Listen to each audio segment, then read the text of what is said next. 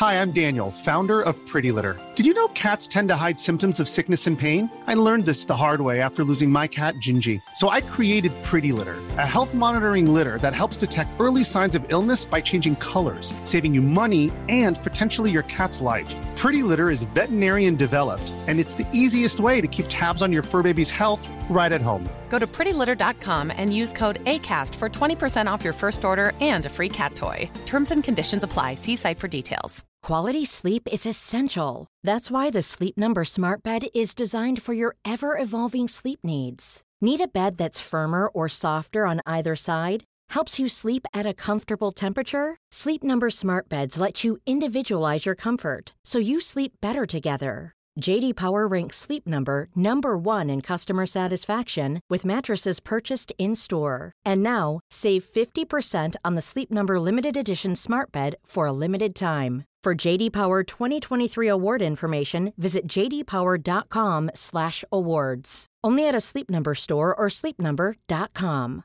A lot can happen in three years, like a chatbot may be your new best friend. But what won't change? Needing health insurance. United Healthcare Tri Term Medical Plans, underwritten by Golden Rule Insurance Company, offer flexible, budget friendly coverage that lasts nearly three years in some states. Learn more at uh1.com. Alors, est-ce que je peux vous demander ce que vous faites dans la vie Je vous en prie. Aujourd'hui, c'est à moi de vous le dire. Au commencement était l'action. Continuez à inventer. Je sais pas ce qui vous attend, je sais pas ce qui va se passer, mais on peut pas tout piloter. Vivez-le à fond. Et ce que pensent les autres de nous, on peut pas s'en détacher complètement. Les gens qui nous disent, moi je me moque complètement de ce que les autres pensent, c'est pas vrai à tous les niveaux. Exclure toute comparaison sociale chez l'être humain, c'est c'est quasiment impossible. On va mettre en place en fait des stratégies de régulation émotionnelle. Je suis Sarah Crosetti et vous écoutez La Bascule. Ici, on s'invite dans l'intimité d'hommes et de femmes au parcours inspirant et singulier. On discute de ce qui les fait vibrer, des moments clés de leur existence où ils ont basculé vers d'autres horizons que ceux vers lesquels on les avait orientés jusque-là. Écoutez leurs témoignages pour que cela vous donne à votre tour l'envie de basculer. Et cette semaine, en exclusivité, nous ouvrons quelques places pour une masterclass gratuite sur le thème Comment vivre de son projet Passion qui aura lieu le lundi 16 octobre. Si le sujet vous intéresse, ne tardez pas à vous inscrire, les places sont limitées. Le lien d'inscription est dans la description du podcast. Et pour plus de contenu et d'inspiration, rendez-vous sur www.labascule.academy. Eh ben, merci beaucoup, Mathieu Gassotti, de, prêter votre voix au podcast. Euh, J'ai énormément de questions à vous poser sur euh, le sujet de la comparaison, mais pas que. Euh, Peut-être avant toute chose, pour les gens qui ne vous connaissent pas, est-ce que vous pourriez vous présenter en quelques mots? Euh, oui, je peux me présenter. Je suis professeur de psychologie euh, du développement et de l'éducation de l'enfant au LabCID euh, et à l'Université Paris-Cité. Et donc, mon laboratoire, le laboratoire dans lequel je suis, s'intéresse à comment l'enfant et l'adolescent se développent, avec la spécificité d'essayer de comprendre le développement de leur cerveau, en fait, en articulant à la fois des méthodes de psychologie et de neurosciences. Et si je vous ai contacté, c'est parce qu'effectivement, euh, les sujets de la comparaison à autrui, bah, c'est quelque chose qui est, très récurrent, mais qui est encore plus important euh, dans un contexte de changement de vie. Ça prend encore plus d'importance, de, sens. Euh, et donc, il y a des questions qui reviennent vraiment tout le temps par rapport à ces sujets-là. La première question que j'ai envie de vous poser, c'est euh, pourquoi on se compare? C'est une bonne question. Alors, on n'a pas de, de réponse euh, précise sur le pourquoi, d'où ça vient. On sait juste que euh, de façon euh, très précoce dans le développement, on va retrouver en fait des formes de comparaison sociale. Il se trouve que les êtres humains, on sait qu'on est, euh, nous sommes des êtres sociaux, c'est-à-dire que c'est un besoin primaire d'avoir le contact et la proximité au même titre en fait que de se nourrir. Si vous si vous n'avez pas en fait de contact avec autrui, euh, vous pouvez aller jusqu'à la mort ou en tout cas des syndromes cliniques qui sont extrêmement graves avec un arrêt du développement cognitif et, et socio-émotionnel de l'enfant. Donc, c'est ce, besoin d'être en présence d'autrui est fondamental. Et on a pu mettre en évidence chez les tout petits, chez les bébés, en fait, de quelques mois, en fait, qu'il y avait déjà des éléments de comparaison sociale. C'est qu'ils étaient déjà capables de détecter que autrui pouvait avoir un partage différent d'eux et ils réagissaient. Alors, c'est vrai qu'avec les bébés, on ne peut pas leur demander parce qu'ils ne parlent pas. Donc, on a mis en place, en fait, des, euh, des méthodes spéciales pour étudier euh, les réactions, en fait, que le bébé va avoir quand on lui présente quelque chose. C'est assez simple. En fait, ce qu'on regarde, c'est son regard. Et on part du principe que s'il est surpris entre deux situations, c'est qu'il a été capable en fait de, de détecter qu'il y avait quelque chose.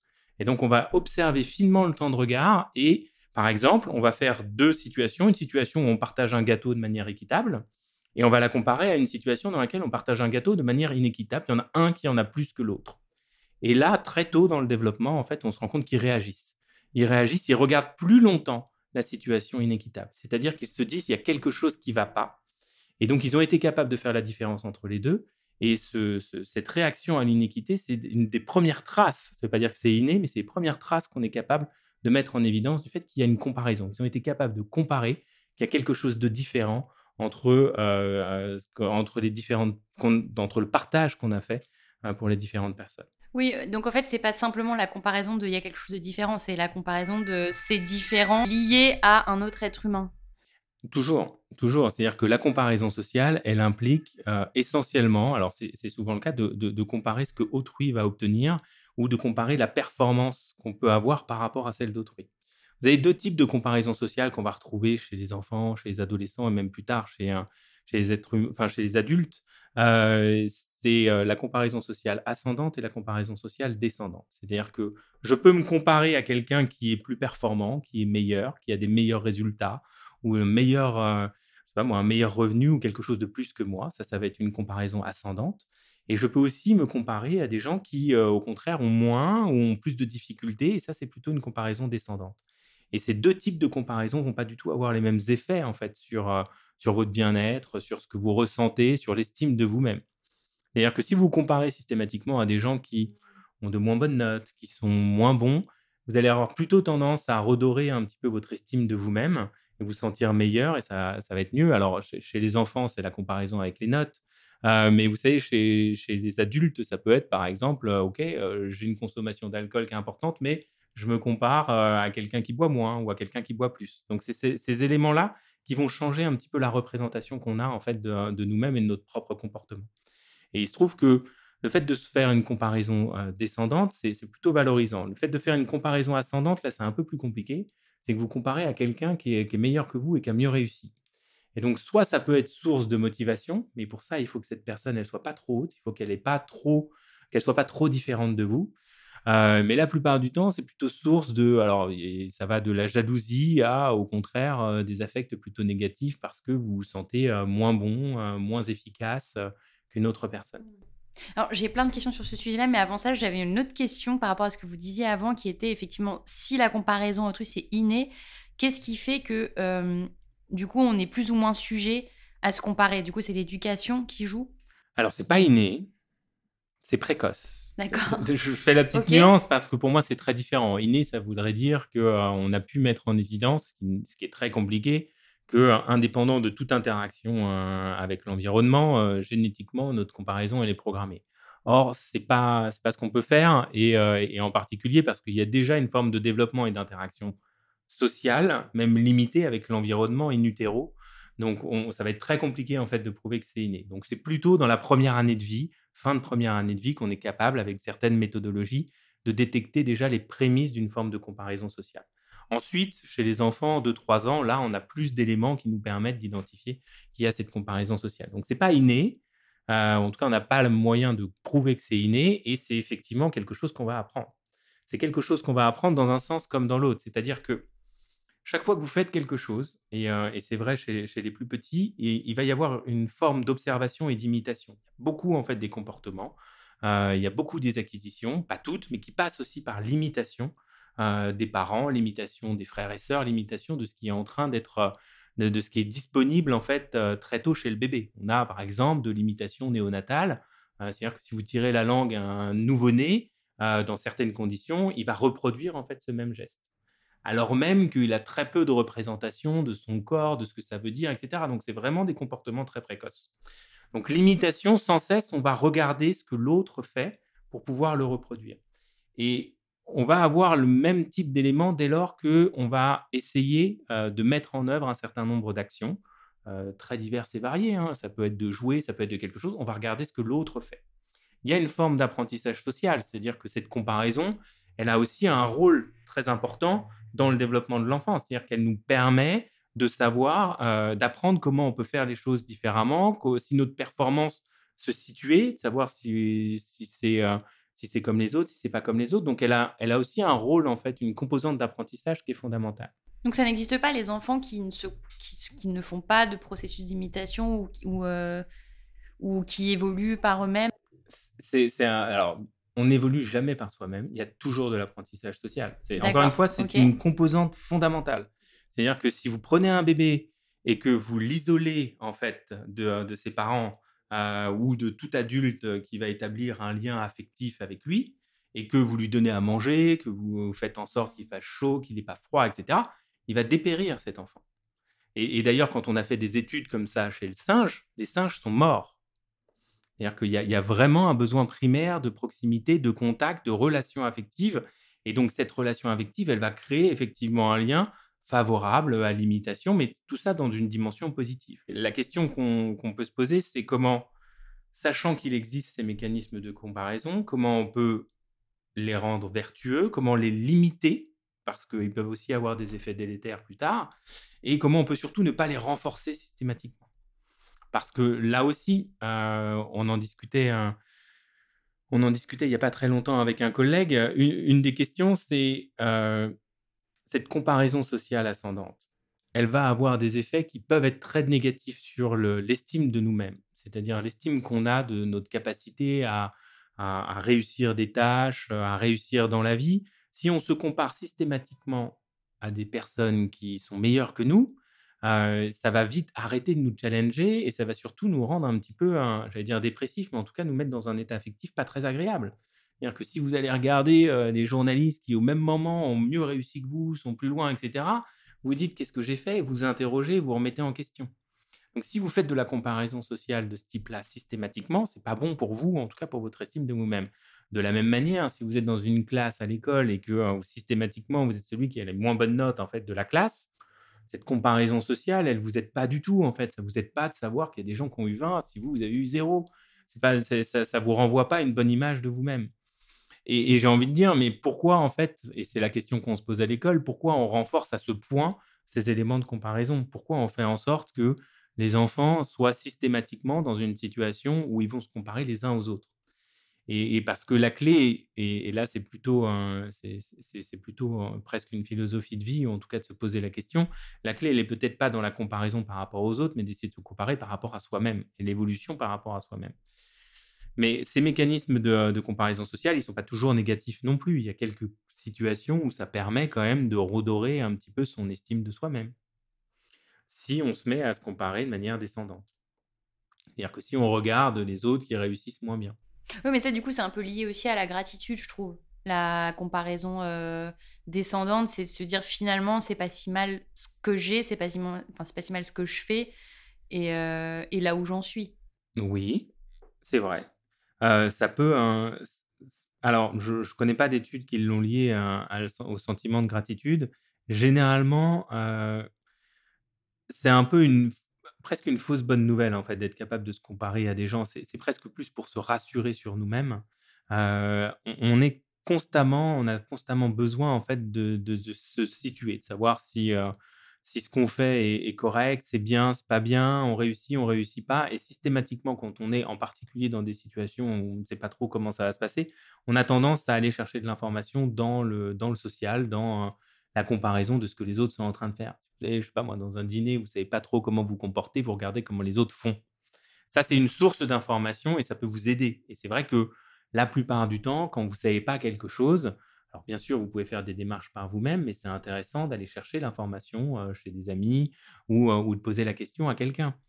donc ça, c'est des mécanismes sociaux qui sont parfaits pour l'apprentissage. Là où ça devient compliqué, c'est quand cette comparaison, elle n'est pas forcément à votre avantage et parfois elle est un peu biaisée aussi. C'est-à-dire qu'on a une fâcheuse tendance à se comparer systématiquement à des personnes dont on croit qu'ils sont meilleurs, dont on croit qu'ils réussissent mieux. Ce n'est pas forcément le cas c'était déjà, ça existait déjà du temps où voilà, je vais me comparer à une star de rock, je vais me comparer à, quelqu'un dont je pense qu'il réussit, que sa vie est géniale. non, c'est l'apparence que j'ai de, sa vie, c'est l'apparence qu'il veut bien me donner. Et de la même manière, sur les réseaux sociaux, on retrouve le même type de mécanisme. Euh, si vous regardez ce que vos amis euh, postent sur les réseaux sociaux, c'est rare que ces amis postent des choses euh, négatives, des échecs, ce genre de choses. La plupart du temps, c'est je poste la super soirée que j'ai passée, je poste le, super moment que je viens de passer, le super dîner, les super trucs. Si vous comparez systématiquement à cette illusion en fait de leur réalité, parce qu'il y a peu de chances que leur vie elle soit parfaite, à chaque fois, effectivement, ça peut générer de la frustration, du sentiment d'infériorité et de difficulté par rapport à quelque chose qui n'existe pas. Et c'est là où ça devient plus compliqué. C'est quand ces mécanismes de comparaison, ils deviennent même complètement artificiels et on se compare à des choses qui n'existent pas. Oui, mais pour autant, on a beau le savoir, ça fonctionne quand même. Alors, est-ce que vous avez des clés peut-être pour, bah, pour s'affranchir un peu de, ce, de, cette comparaison qui est finalement pas saine? Alors, vous dites, on a beau le savoir, en fait, c'est pas si on même si on est capable d'intellectualiser à un moment donné quand on se pose la question, c'est pas toujours évident. C'est pas toujours évident, euh, et même pour moi qui travaille sur la comparaison sociale depuis longtemps, j'avais une collègue qui postait plein de choses sur, euh, sur les réseaux sociaux et j'avais cette impression que sa vie était extraordinaire, jusqu'à ce que je réfléchisse et que je la vois en fait dans la vraie vie et que je prenne conscience en fait du biais auquel j'étais euh, confronté. C'est-à-dire que notre cerveau est fait de telle manière qu'effectivement on va faire des raccourcis, on va faire des raccourcis dans l'interprétation et donc, ce qu'on voit, on a tendance à le surgénéraliser ou à considérer que effectivement sa vie est bien meilleure que, que, la mienne parce que elle fait plein de choses et que moi je ne fais rien. Mais même si j'ai conscience de ce biais-là, c'est pas évident d'y résister. Alors la première étape, c'est d'en avoir conscience mais c'est pas toujours évident. Dites à un adolescent que, euh, que la plupart des images qu'il voit sur les réseaux sociaux euh, de mannequins ou ce genre de choses sont soit des choses avec des filtres maintenant, euh, donc qui ne sont pas le reflet de la réalité, soit carrément des choses qui ont fait l'objet d'une manipulation sur Photoshop. Mais votre cerveau, ce qu'il voit, c'est l'image de quelqu'un avec une peau parfaite, avec un corps parfait, des abdominaux parfaits. Vous voyez, ça, il le voit, il le perçoit en fait. Et, c'est la première impression en fait que votre cerveau il récupère. Donc derrière, même si vous intellectualisez, même si vous réfléchissez, euh, même si vous êtes capable de résister à ce biais, il y a quand même un effet. Donc vous n'arriverez pas à le, supprimer complètement. Par contre, dans certains cas, cette comparaison sociale, c'est pas mal d'être capable de, un, d'essayer de trouver des contextes qui permettent de la minimiser, et deux, quand même d'expliciter, ce qu'on fait assez peu en réalité, je vous assure que l'éducation aux médias chez les adolescents en particulier, mais aussi chez les adultes, il y a plein d'adultes, quand ils voient des images, ils ne se posent pas cette question-là et ils sont sensibles en fait à l'effet sans être capables de, résister au biais, sans même être capables de détecter qu'en réalité, ce n'est pas, la c'est, pas la vraie vie en fait, et que c'est, pas, c'est une, une, apparence, une interprétation euh, de, d'une vision positive en fait de la vie des, des individus, mais que ce n'est pas vrai. Et donc ça, comme on a ces mécanismes de comparaison, s'ils sont dans ce type de contexte, ça peut avoir des effets négatifs. Ok, donc la première étape, c'est déjà de prendre conscience? Qu'on se compare, oui. Déjà prendre conscience qu'on se compare, prendre conscience qu'il existe un certain nombre de biais sociaux. Il y a la comparaison sociale, mais vous avez aussi le conformisme social. C'est-à-dire que si je me compare aux autres, c'est parce que j'appartiens à un groupe, ou en tout cas, j'ai effectivement une communauté, j'ai besoin en fait de ce contexte social et j'ai besoin d'avoir des amis, d'avoir une famille, de me sentir appartenir à un groupe social. Or, si ce que je fais dans ce groupe social n'est plus en accord avec les normes en fait véhiculées ou la représentation que j'ai de ces normes, je prends un risque très très fort de me faire exclure. C'est-à-dire que si vous avez un groupe d'amis et que vous vous mettez à avoir des comportements qui ne sont pas en accord avec ce qui est valorisé par le groupe d'amis, vous augmentez vos chances de vous faire exclure. Et le sentiment d'exclusion, c'est quelque chose qu'on n'aime pas. Donc très tôt dans le développement, et en particulier à l'adolescence, quand on va investir encore plus la sphère euh, amicale que la sphère euh, familiale, quand on va se détacher des parents pour aller voir justement les amis, on va être très sensible à ce que font les autres, leur réaction par rapport à notre comportement, justement pour essayer de minimiser euh, ce sentiment d'exclusion, ou en tout cas ce risque d'être exclu du groupe. Et donc ce conformisme aux normes qui sont véhiculées par le groupe, là, ça va avoir une incidence très très forte et je vais devoir comparer en fait ce que je fais par rapport aux autres. Mais si vous êtes dans un groupe où on valorise le fait de euh, tous les week-ends de boire de l'alcool, c'est très compliqué euh, de venir de dire moi je ne bois pas. Parce que tout de suite vous êtes en décalage par rapport au groupe. Donc ça ne veut pas dire que vous allez être systématiquement exclu, mais vous augmentez vos chances d'être exclu parce que vous ne partagez plus les valeurs du groupe. Et ça, c'est quelque chose qui est très compliqué. Donc, on va avoir tendance à se conformer, on va tendance à vérifier que ce qu'on fait est en adéquation et valorisé, euh, obtient. Alors, quand je dis valoriser, ça ne veut pas dire qu'il y a des, il y a des likes à chaque comportement, encore que sur les réseaux sociaux, c'est clairement, maintenant, c'est clairement euh, explicite. C'est-à-dire qu'on a des likes, on a des partages, on a des réactions, on a des choses. Mais dans la vie de tous les jours, vous allez regarder si les gens ils sourient, s'ils font des têtes bizarres, si je vous juge. Ça, ce sont des indications qui vous permettent de savoir si le comportement que vous faites est valorisé ou pas par le groupe. Mais ça, je trouve que ça résonne particulièrement dans un contexte de changement de vie parce que du coup, il y a un changement de, groupe généralement, enfin changement de métier, changement de région, enfin changement de style de vie et du coup, euh, on est très vite amené à vivre ce que vous décrivez en fait.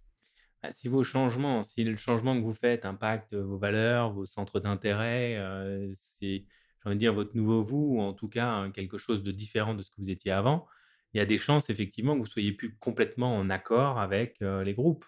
Alors ça, ça c'est ce qu'on voit d'un point de vue développemental aussi, c'est-à-dire que les amis que vous aviez au lycée, euh, même si c'était des amis, si vous n'avez pas continué à évoluer ensemble et que vous les revoyez 20 ans après, moins de points d'intérêt, moins de choses que vous avez fait en commun. Donc, c'était peut-être de très bons amis à 20 ans. En réalité, aujourd'hui, vous vous retrouvez simplement dans le passé. Euh, mais plus forcément, vous n'êtes plus la même personne qu'il y a, 20 ans. Euh, quand on est dans le cadre d'un changement de vie, là aussi, on imagine très bien qu'il euh, y a des changements profonds sur les valeurs, sur ce qui est important pour nous pas, moi, si vous étiez dans un groupe où la valeur travail était essentielle, où il fallait travailler 45 heures par semaine, 50 heures par semaine pour se faire valoriser, pour montrer, etc. Et que enfin, vous changez de vie, vous vous dites, bah non, cette fois-ci, maintenant, j'ai plutôt envie de, de, travailler beaucoup moins, mais de profiter davantage de mes enfants, etc. Vous vous retrouvez dans quelque chose où c'est pas forcément en adéquation. Et donc là, quand on est chez les adultes, il y a peu de chances qu'on vous dise non, euh, sortez, c'est terminé, on vous exclut, mais on vous appelle moins, vous avez moins envie d'être avec les gens, et puis naturellement, en fait, vous finissez par euh, changer votre sphère, votre sphère amicale. Chez les adolescents, ça peut être un tout petit peu plus violent, c'est-à-dire euh, n'hésitent pas à vous exclure de façon explicite en fait du groupe en disant dégage, on veut plus te voir parce que vous n'êtes plus en accord avec les normes du groupe. Mais alors moi j'ai une question là-dessus, c'est que et donc moi je suis pas adolescente, mais euh, moi ce que je trouve difficile, c'est effectivement que j'ai l'impression d'être en accord avec euh, mon changement de vie, euh, mes valeurs, etc. Par contre, ce qui est difficile pour moi, c'est quand je m'expose à nouveau à ma vie d'avant entre guillemets. du coup, je sens bien que mes valeurs sont plus les mêmes et pour autant, la comparaison à autrui, elle m'affecte encore parfois et je me dis comment faire? Alors que moi je suis tout à fait en accord avec ce que je vis mais je me dis comment faire pour prendre du recul par rapport à cette comparaison qui est quand même intempestive? La comparaison, elle va générer des affects. La question, c'est euh, comment je fais pour relativiser l'influence de cette comparaison de manière à pouvoir euh, réduire en fait les affects négatifs qui, peuvent être euh, impactés par ces choses-là? Ça, c'est une bonne question. C'est une question de développement personnel. Il y a plein de gens qui ont essayé de, répondre et de proposer des solutions. Nous, en psychologie, on n'a pas la, solution toute faite. Mais, mais déjà d'avoir enfin, et pour moi, vous n'arriverez pas à vous détacher des autres. Vous n'y arriverez pas. Les gens qui nous disent, moi, je me moque complètement de ce que les autres pensent, euh, c'est pas vrai à tous les niveaux. Et la plupart du temps, c'est c'est presque une forme de déni de l'existence même, justement, de cette importance. Mais dans tous les cas, il va y avoir un, va y avoir un phénomène de comparaison sociale. Et ce que pensent les autres de nous, on ne peut pas s'en détacher complètement on va mettre en place en fait des stratégies de régulation émotionnelle. C'est-à-dire qu'on va essayer de relativiser. Donc, on va essayer cognitivement de se dire, bah, ce qu'ils pensent, c'est pas forcément important. Le plus important, c'est ce que moi je pense. Et se disant ce genre de choses, effectivement, ça permet de réguler un petit peu les affects négatifs. Mais exclure toute comparaison sociale chez l'être humain, c'est quasiment impossible. je ne vois pas comment hein, ça peut être fait. Par contre, vous pouvez essayer de ne pas la renforcer et de vous focaliser davantage sur votre évolution. Donc, vous comparez vous-même, voir comment vous progressez, comment vous apprenez, comment, parce que on n'est pas forcé de progresser aussi. Il y a des fois des changements qui sont au contraire euh, plus difficiles, moins, moins efficaces, euh, mais on a essayé quelque chose. Donc, comment on apprend aussi de nos expériences. Ça, c'est se focaliser sur ce type de comparaison plutôt que de regarder ce que le voisin a fait ou ce que le voisin peut penser de ce qu'on fait. C'est mieux, mais ça nous affectera toujours un petit peu. Même si vous mettez en place des régulations, on a quand même des mécanismes comme ça euh, qui sont ancrés et qui sont très précoces, qui font que voilà, ça, nous importe de la même manière ce que vont penser vos parents, ce qu'ils pensent, parce qu'il y a ce lien précoce qui s'est établi, ça va avoir une incidence. Ça va avoir une incidence sur vous-même, sur la façon dont vous envisagez les relations. Et donc, forcément, vous pourrez pas. Ça, fait une coloration, si vous voulez, de votre façon de voir les choses. Ça ne veut pas dire que ça guide tout et que vous êtes dans le, conformisme à tout ce que les autres peuvent penser de vous. Mais c'est très compliqué de s'en extraire complètement. Ok, donc c'est plus sur l'émotion qu'il faut travailler, enfin, ou en tout cas la transmission. Alors, il y a un double travail. Éviter, en tout cas, essayer d'éviter de vous comparer. Essayer d'éviter de vous comparer aux autres si ça vous fait du mal. Mais ça, concrètement, comment on fait? C'est hyper difficile parce que j'ai l'impression que c'est quand même un truc hyper spontané. Eh bien, il faut, oui, alors se comparer, ça dépend parce que si c'est une comparaison qui vous pousse sur de la question de la jalousie, euh, encore une fois, il faut, il faut travailler là-dessus. Hein. Qu'est-ce qui fait que euh, vous êtes jaloux? Qu'est-ce qui fait que euh, ça vous procure ce type d'affect négatif? Et là, j'ai envie de dire, c'est un travail sur soi à faire hein, pour essayer de comprendre pourquoi c'est si important et quelle est l'origine en fait du fait que vous avez besoin de cette approbation ou de ce jugement d'autrui pour avancer et pour parce que vous n'avez pas forcément une suffisante estime de vous-même. Alors, je... c'est lié à l'estime de soi, à la confiance en soi un peu en tout cas, plus vous allez avoir confiance en vous-même, plus vous allez avoir confiance dans votre capacité personnelle à réussir une tâche et à vous en sortir et à être capable de surmonter, j'ai envie de dire, la plupart des épreuves de la vie, moins vous allez être sensible au regard des autres et ce qu'ils pensent de vous et de ce que vous pouvez faire. Donc oui, l'estime de soi est très importante, mais cette estime de soi, elle a des origines précoces aussi. Hein. Elle, est, elle est aussi liée à la façon dont vos parents, dont vos proches, très très tôt, euh, ont été capables hein, hein, de, vous valoriser, de répondre à vos attentes, euh, etc. Donc, y, a, cette estime de soi, elle ne vient pas comme ça en claquant des doigts. Il y, a eu toute une construction. Certains ont euh, une meilleure estime d'eux-mêmes, un meilleur sentiment en fait de, la capacité à pouvoir, on parle d'auto-efficacité, donc cette capacité à pouvoir résoudre les problèmes de la vie. Il y a des différences de genre, c'est très culturel. Euh, dire que les garçons ont, davantage confiance dans leur capacité à résoudre des problèmes que les, hein, que les filles. Et, ça, ça peut affecter aussi des éléments de comparaison sociale. Ça vient, c'est pas d'origine génétique du tout, hein, c'est simplement une construction sociale. C'est-à-dire que c'est vraiment un, apprentissage, mais parce que on, renvoie aussi dans, très tôt chez les garçons dans leur capacité à résoudre tous les problèmes et ils vont être capables, alors que les filles, elles vont plutôt avoir besoin d'aide, elles vont être plus fragiles, etc. Donc on crée aussi en fait des différences comme ça de genre uniquement parce que le comportement qu'on va avoir avec les garçons et les filles va être très différent. Et on le retrouve à l'école. Euh, il y, a, là pour le coup les stéréotypes de genre, c'est quelque chose qui est, extrêmement fort. Et vous prenez une tâche, euh, une tâche selon que vous la présentez comme euh, étant un examen de mathématiques hein, ou vous la présentez comme étant simplement un, une, tâche plutôt artistique, même si c'est exactement la même chose que vous faites, à savoir quelque chose en termes de géométrie, vous n'aurez pas les mêmes résultats chez les filles. Ah, dans, dans un cas, quand vous le présentez comme quelque chose de mathématique, elles vont être moins bonnes que dans les garçons. Quand vous le présentez comme quelque chose de plutôt artistique, elles vont plutôt être meilleures. Alors que c'est exactement la même tâche. La façon dont vous le présentez va amorcer un stéréotype de genre qui a une incidence. Les filles, quoi? Les filles sont moins bonnes en maths. Les filles sont moins bonnes en maths, ce qui n'est absolument pas vrai mais si elles en sont convaincues, en fait, elles ont construit vraiment un comportement qui fait qu'elles vont finir par être moins bonnes. Donc c'est tout ça se joue aussi, dans la dimension sociale, et a une incidence, très, très forte sur, sur le développement et ce qu'on l'estime de soi? Et ce qu'on pense être capable de réussir? Donc notre relation aussi au regard des autres, à leur approbation ou leur désapprobation, il y a aussi énormément de choses culturelles et bien évidemment qu'on ne réagit pas à, l'environnement social de la même manière dans certaines cultures que dans d'autres. Donc, y a, tous ces éléments existent. Est-ce qu'on peut complètement les neutraliser? Pas forcément. Est-ce que par contre, on peut travailler pour essayer de, hein, de les minimiser et d'éviter de les amplifier? Ça, oui. Ça, oui. Et à l'école, il y a certainement hein, des vraies questions à avoir autour de hein, la façon dont on peut minimiser cette comparaison sociale parce qu'elle peut avoir des effets très négatifs, et en particulier chez les enfants qui sont issus de milieux défavorisés, où là, ça va avoir beaucoup d'incidence. Je vous donne juste un exemple. Mon collègue Sébastien Goudot de Poitiers qui fait une expérience toute simple. Vous allez voir, la comparaison sociale, elle n'est pas, elle pas extrêmement, enfin, elle est manipulée de manière très subtile dans cette expérience. Il fait une tâche en classe entière. Ils ont un petit exercice à faire et on leur demande en fait de lever la main dès qu'ils ont terminé cet exercice. Et le simple fait de voir les gens qui lèvent la main, et donc de voir que vous êtes en retard, vous êtes en difficulté par rapport aux autres, va avoir une incidence en particulier chez les enfants qui sont issus de milieux sociaux défavorisés.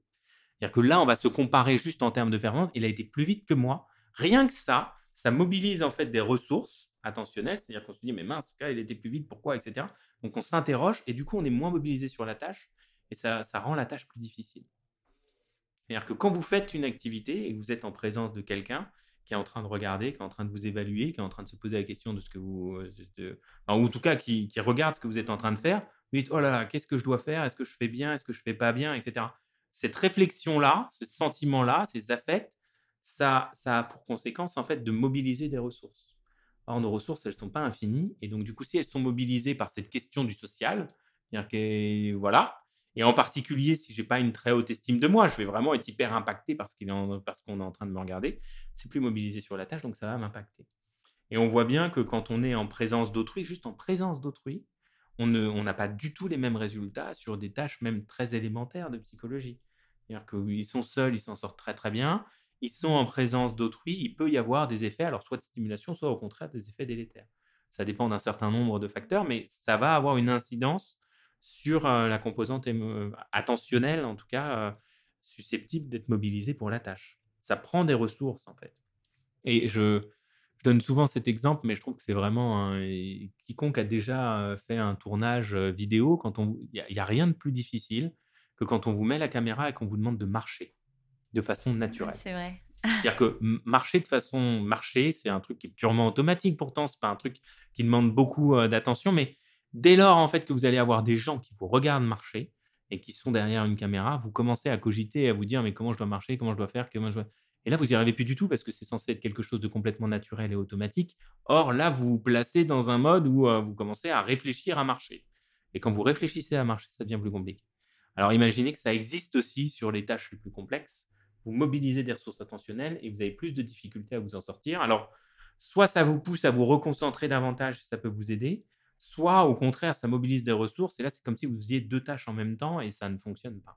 Mais c'est vraiment ce que j'allais vous poser la question, justement, s'il y avait un lien, s'il y avait des choses qui avaient été montrées entre euh, comparaison à autrui et l'impact sur euh, la créativité, sur le fait d'oser, sur le fait de créer, que ce soit un impact positif ou négatif. Alors, euh, il y a beaucoup de littérature sur, sur cette question-là, et la plupart du temps, on a plutôt montré que le fait d'avoir en particulier quelqu'un qui est présent, mais qui a soit des situations de compétition, soit des situations de, de comment dire, de, d'évaluation, ça fonctionne pas bien. Ça fonctionne pas bien, ça a plutôt tendance en fait à nuire à la créativité. Alors on parle beaucoup aujourd'hui de créativité collective, mais, mais ce qu'on sait en fait de la créativité collective, c'est que quand vous faites un brainstorming, les réponses qui sont proposées par le groupe sont généralement moins nombreuses et moins originales que si on prend les gens isolément. Donc on a l'impression que c'est mieux en groupe. Souvent, c'est pas vrai. Il y en a qui prennent le dessus, je trouve, dans un groupe. Alors, il y, a plein de dimensions euh, et de facteurs qui peuvent venir influencer le groupe, euh, en particulier quand on est dans un contexte d'entreprise et que la personne que vous avez en face de vous, c'est votre supérieur hiérarchique. Il y, a des enjeux, en fait, euh, sociaux qui se jouent, qui sont bien au-delà de la tâche. C'est-à-dire que même s'il vous rassure, euh, vous avez envie hein, de, paraître intelligent, de paraître créatif, de paraître original, mais pas de paraître complètement farfelu, inutile, etc. Donc, si vous donnez un exemple, une idée un peu originale, un peu farfelue, même parfois, qui vient briser en fait complètement euh, le, questionnement original qu'on se posait, j'en sais rien. Vous êtes à la poste, vous leur demandez qu'est-ce qu'on va faire, je ne sais pas moi, une, boîte aux lettres sans lettres. Qu'est-ce que devient une boîte aux lettres sans lettres? Euh, vous dites, bah, ah, là, vous avez, créé vous avez créé une rupture. Comment elle va être accueillie par euh, votre supérieur hiérarchique qui considère que non, la poste, ça doit rester avec des, ça doit rester avec des lettres. Ça doit rester avec du courrier à envoyer. Or, on voit bien qu'il y a un potentiel très intéressant à réfléchir à ce qu'on pourrait faire des boîtes aux lettres sans lettres, puisqu'il y a de moins en moins de courrier. Mais on voit bien que ça peut réviser suffisamment l'identité même de, de l'entreprise ou de l'objet qui fait que ce n'est pas forcément accueilli. Alors, il y a des mécanismes hein, qui nous permettent de réduire ça. Euh, d'ailleurs, on parle du brainstorming, mais en vrai, le brainstorming, c'est beaucoup plus complexe en fait que, que et, la vocation du brainstorming était justement de minimiser ces biais sociaux. Comme, comme la plupart du temps, on ne sait pas faire du brainstorming, on fait un peu n'importe quoi. Mais l'évaluation sociale est rarement très positive pour, pour la créativité. Ça a plutôt tendance à avoir des effets négatifs tant sur le nombre que sur la qualité de ce qu'on peut produire. À ceci près que, ça va aussi dépendre de l'âge. les adolescents, c'est plutôt un au contraire une stimulation. C'est-à-dire que, comme ils sont à une période assez particulière de leur développement social, le fait d'être, évalué, le fait d'être dans ce contexte-là, a eu plutôt tendance à les booster. Chez les enfants, c'était au contraire une catastrophe. C'est-à-dire que les enfants, ils sont incapables de, de de sortir une idée originale s'il y a un adulte qui est en train de les regarder et de les évaluer. Donc ça dépend de beaucoup de facteurs. C'est très compliqué en fait à contrôler les biais sociaux et surtout, il faut se poser la question, de quels outils d'interaction sociale on se dote pour, les limiter et permettre justement l'exploration, y compris d'idées un peu folles. Parce que c'est ça l'enjeu de la créativité. Mmh si tout le monde est d'accord et si l'idée que vous donnez, en fait, tout le monde est d'accord spontanément, c'est qu'il y a peu de chances que ce soit une idée originale. Il y a forcément des moments où il y a des résistances, il y a forcément des moments où on se dit: «Ça n'a aucun sens, pourquoi on ferait ça?» c'est c'est en rupture par rapport à ce qu'on a pensé ou par rapport à ce qu'on voulait faire. Donc nécessairement, si vous apportez quelque chose d'original, dans le collectif, vous allez avoir, des gens qui vont dire: «Mais non, ça c'est impossible, ça n'a pas de sens». Vous ce jugement derrière et ça, ça peut être complètement délétère pour la créativité. Moi, je l'utilise plutôt comme un indicateur, c'est-à-dire que si tout le monde est d'accord, je me dis: «Mince, c'est que c'est peut-être pas forcément très original et que tout le monde y a pensé». S'il y a des résistances, s'il y a des gens qui disent là, je commence à me dire: «Ah, peut-être soit c'est une idée qui est vraiment pourrie», ce qui est possible aussi. Soit c'est une idée qui, au contraire, est, a un petit peu de valeur ou au moins c'est une voie qui n'a pas forcément été explorée.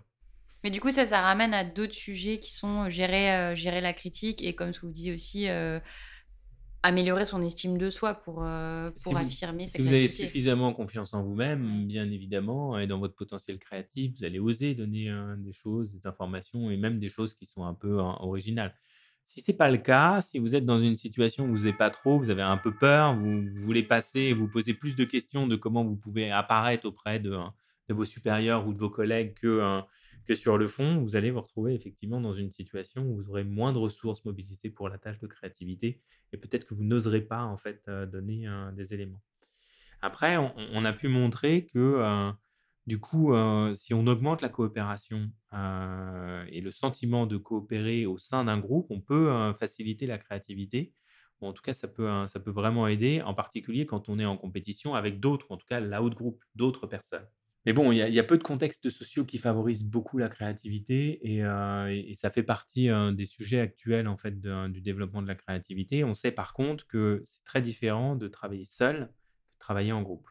Mais si on ne donne pas les outils aux gens pour travailler en groupe, ce qui est souvent le cas en fait, on dit bah, vous êtes en groupe, et discutez, brainstormez, faites ce que vous voulez, mais on n'a pas forcément d'outils pour penser en fait la façon de générer et d'explorer de nouvelles solutions, d'aller chercher des nouvelles connaissances, etc. Si, vous n'avez pas ces outils-là, ça devient très compliqué en fait de, coopérer pour générer des choses originales. Donc, donc l'enjeu, il est plutôt à la fois d'apprendre aux gens à coopérer, à travailler ensemble, parce que c'est pas quelque chose en fait qui, qui arrive forcément spontanément, c'est quelque chose qu'on peut, qu'on peut apprendre en particulier quand on est dans un mode projet. C'est-à-dire qu'il y, a, à se mettre d'accord sur les valeurs, il y a à réfléchir au processus de décision, ce qu'on cherche, etc. Il y, a plein de choses qu'on peut mettre en place pour coopérer ou pour collaborer. et, et, si on ne dote pas, si on n'apprend pas en fait aux enfants, aux étudiants, aux adultes à faire ce genre de choses, en fait, c'est normal qu'ils n'arrivent pas à coopérer. C'est normal que simplement les mettre en groupe, ça ne suffise pas. D'ailleurs, quiconque a déjà fait un travail de groupe à l'école n'est pas complètement satisfait. C'est-à-dire qu'il y a toujours quelqu'un qui ne fout rien, il y a toujours vous, peut-être c'est vous en fait qui ne foutez rien et vous êtes content parce que les autres ramènent des bonnes notes, mais celui qui a fait le travail, il n'est pas content parce que c'est les autres qui n'ont rien foutu et il serait mieux tout seul. Mais, mais par contre, on leur a jamais appris à travailler ensemble. Bah, pour la créativité, c'est pareil. C'est-à-dire que si on n'apprend pas à coopérer aux, individus pour travailler sur la créativité, si on ne leur donne pas des outils pour explorer aussi des solutions innovantes, c'est des outils de pensée, c'est-à-dire des outils cognitifs, c'est normal en fait que ce soit pas évident à faire. Mais après, là, je, pensais à ça plus dans un cadre, les gens, parce qu'il y a énormément de gens qui ont envie de lancer un projet passion, qui ont envie de lancer un projet d'entreprise, etc., ou un truc un peu plus créatif que ce qu'ils font actuellement. Et du coup, ça allie pas forcément le travail de groupe, mais il faut quand même euh, savoir affirmer son idée, aller au bout de son projet, euh, alors même que finalement, on n'a pas toutes les réponses. Euh, oui, et ça, c'est. Alors, vous avez des gens qui sont très très bons pour ça, pour avoir des idées, pour essayer de, se lancer, etc. D'autres qui ont plus de difficultés parce que quelle que soit l'idée que vous avez, quel que soit le projet que vous avez, ça il y a forcément des éléments d'incertitude. Vous n'avez aucune idée si ça va marcher, si ça va pas marcher, heu et donc forcément, ça suscite, heu, des inquiétudes, du stress ou et des affects négatifs. En tout cas, chez la plupart des gens. Il y a des gens, c'est assez incroyable, ils ont cette, cette capacité d'entreprendre, et pas se poser la question, un peu comme les joueurs de poker se moquent un petit peu de ce qu'ils perdent. Parce que si vraiment, quand ils perdaient, ils auraient du mal à cacher leurs émotions et donc c'est très compliqué de jouer au poker quand vous êtes, dans une situation où vous êtes complètement angoissé comme moi, hein. Moi, je perds 2 euros au poker, c'est je suis incapable en fait de, hein, jouer au poker pour ces raisons-là. Et ben, pour être entrepreneur, c'est c'est la même chose. Il y a un moment donné, il faut, il faut aussi, oser, passer le pas et heu et peut-être pas se comparer toujours, heu une fâcheuse tendance à regarder que les modèles de réussite tout le temps, mais et mais c'est pas voilà, là aussi, c'est des fantasmes, hein. Quand vous regardez Steve Jobs, heu, c'est pas lui qui a créé l'iPhone, c'est pas lui qui a créé l'iPad, c'est pas lui. C'est, lui qui a piloté, en fait, les armées d'ingénieurs, de designers, de professionnels de chez Apple qui ont conçu des projets, qui ont résolu des problèmes et cetera.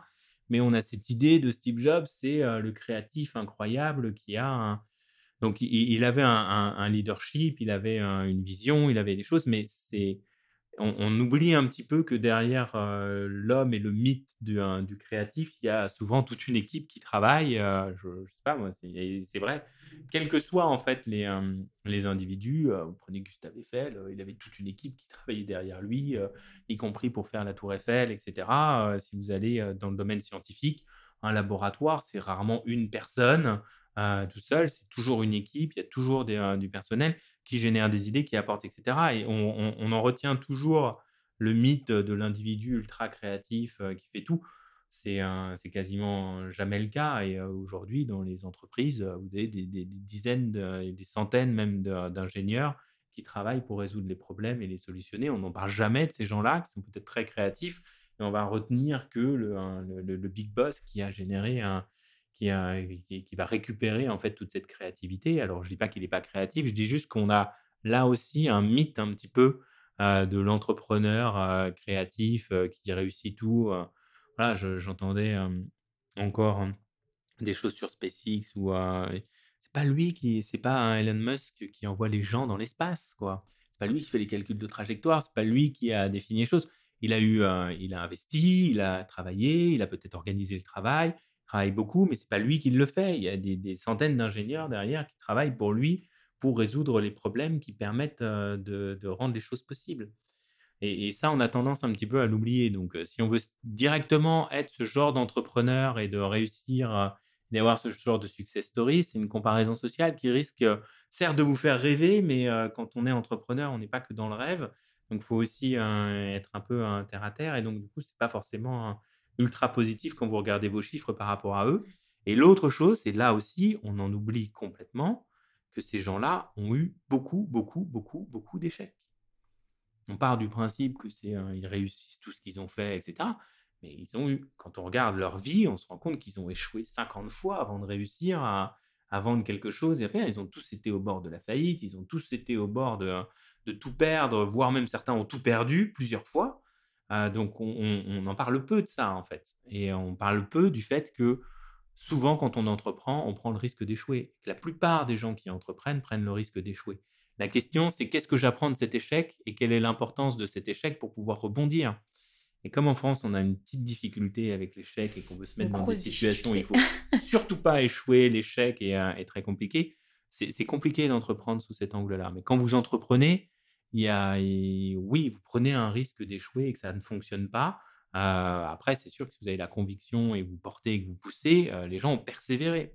Après, il y a des gens qui ont persévéré et ça a jamais marché. Il y a pas de règle, heu, absolue, mais si si j'avais de toute façon une recette miracle, tous les entrepreneurs viendraient dans ce bureau pour me poser la question de comment on fait, hein, pour, pour s'en sortir, de ce point de vue-là. Mais par contre, si vous n'essayez pas, il y a peu d'entrepreneurs où ils disent: «Ah bah, moi j'étais là dans mon garage, je m'ennuyais, on est venu me proposer une entreprise et de gagner des millions comme ça en claquant des doigts». Non, la plupart du temps, heu, ils se sont retroussés les manches, ils ont essayé, heu, ils ont échoué, ils ont recommencé, ils ont échoué, ils ont recommencé et à un moment donné, ils ont réussi à à entreprendre, mais pas forcément avec, heu, une success story, heu, du même type que, que Steve Jobs ou, ou Elon Musk, mais à plus petite échelle, mais qui est déjà très intéressante et source d'épanouissement.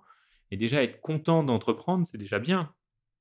Ça reste une création personnelle, ça reste quelque chose d'intéressant aussi. Et sur tous ces sujets, est-ce que vous avez des recommandations, peut-être pour ceux qui ont envie d'aller plus loin? Alors ça peut être bah, la comparaison, le regard des autres, mais si vous avez d'autres recommandations sur ces sujets ou les sujets qui gravitent autour qui vous semblent pertinents? Je pense qu'aujourd'hui, on, a en psychologie un certain nombre de connaissances et établi un certain nombre de faits. C'est vrai sur la comparaison sociale, c'est vrai sur les émotions, sur comment réguler ses émotions, c'est vrai aussi sur les biais cognitifs, sur la façon dont on peut, en fait, notre cerveau peut nous piéger en fait dans l'interprétation des événements. On a beaucoup de connaissances et je pense que mieux comprendre comment fonctionne son cerveau, sans, devenir chercheur en neurosciences, mais mieux comprendre un petit peu les limites en fait de notre système, ça nous permet de relativiser les choses et peut-être parfois de faire le petit pas de côté. Voilà, de se dire, bah ouais, peut-être que là, cette comparaison sociale, en fait, elle est négative pour moi, elle m'apporte rien. Et peut-être qu'il faudrait que je la minimise et que je, je, je, regarde plutôt ma progression individuelle et comment moi j'ai réussi à m'en sortir, à avancer à mon rythme et comment je suis meilleur en fait que l'an dernier ou qu'il y a six mois ou comment je progresse ou comment j'ai envie de progresser pour la suite ou même si c'est pas progresser, comment j'ai envie d'être bien en fait, ça dépend en fait. Il n'y a pas de, il a pas d'idée, on n'est pas obligé de toujours vouloir s'améliorer. On peut aussi avoir envie de, de, simplement être bien sans, sans se poser la question d'être une meilleure version de vous-même. Donc, ce que je veux dire, c'est que avoir une connaissance un petit peu de tous ces sujets-là, ça permet de relativiser beaucoup de choses, mmh. y compris dans nos interactions sociales, mais aussi de nous interroger. Nous vivons quand même dans un monde où la plupart du temps, alors c'est peut-être j'ai un biais parce qu'on est sur Paris, mais, mais il suffit de prendre le métro pour voir que on a peu de, relations sociales affectueuses, bienveillantes entre nous. et on a, vous prenez la voiture dans Paris, vous allez tout de suite voir que vous avez, oui, vous allez plus d'avoir des insultes, envie de taper des gens pour des sujets qui sont quand même assez futiles. Hein. C'est-à-dire qu'il suffit que vous soyez dans le métro et qu'il y ait quelqu'un qui vous marche sur le pied, vous avez déjà envie de l'agresser ou qui vous pousse, vous avez déjà envie de l'agresser. Et je me dis, des fois, comprendre un petit peu mieux pourquoi en fait vous réagissez comme ça, pourquoi en fait votre cerveau, dans ces situations stressantes, automatiquement va interpréter que votre comportement, enfin un comportement d'autrui, en fait, il est intrinsèque, c'est parce que c'est parce que en fait c'est lui qui voulait me nuire, en fait, c'est juste un biais, en fait, dès que on interprète les comportements d'autrui, on a tendance à considérer que c'est une volonté, c'est qu'il avait envie de faire les choses. Comprendre ça, ces erreurs, comprendre ces, biais cognitifs, ça me permet de relativiser. Alors, moi, quand on marche dans le métro, j'ai aussi mal, j'ai aussi cette première réflexe d'essayer de, pousser ou peut-être de me dire «Hein, qu'est-ce que tu fais, connard? C'est vraiment ce, truc, c'est ça, on l'a. Mais peut-être en fait qu'on peut l'inhiber, bloquer un petit peu cette première réaction et s'interroger. Euh, peut-être qu'il n'a pas fait exprès, peut-être qu'en fait il n'avait pas de place, et peut-être que si j'avais avancé plus rapidement, ou peut-être que si je lui laissais une place, ce serait mieux. Puis à quoi ça sert en fait de se prendre la tête? Peut-être que la tolérance en fait, passera aussi par notre compréhension de nos réactions un petit peu négatives et parfois très disproportionnées. Et on arrive à la fin de cet entretien. J'ai une dernière question rituelle pour vous. Le podcast s'appelle La Bascule. Donc, quel est votre conseil principal pour les gens qui ont envie de basculer? Ben Alors, la question que j'ai envie de vous poser, c'est basculer dans quoi? Parce que c'est ça le, le, vrai? Alors, basculer dans la bienveillance, peut-être? Ça, on pourrait, hein, on pourrait revenir là-dessus. Euh, mon conseil, c'est d'être un tout petit peu moins centré sur soi et attentif un tout petit peu plus aux motivations et aux intérêts des autres. Et, de se poser la question de pourquoi les autres font le comportement et pas de, de, vouloir l'expliquer hein, ou de croire savoir pourquoi ils l'ont fait.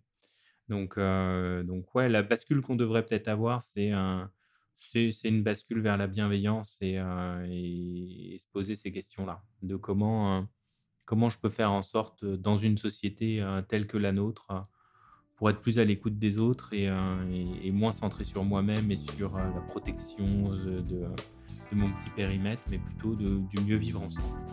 Merci Mathieu Cassos. Merci à vous. Pour retrouver toutes les références et les ouvrages abordés dans ce podcast, rendez-vous dans la description du podcast ou sur le compte Instagram La Bascule Podcast. Et si vous avez aimé, n'hésitez pas à laisser 5 petites étoiles ou un mot doux sur Apple Podcast. À bientôt pour de nouveaux épisodes de La Bascule.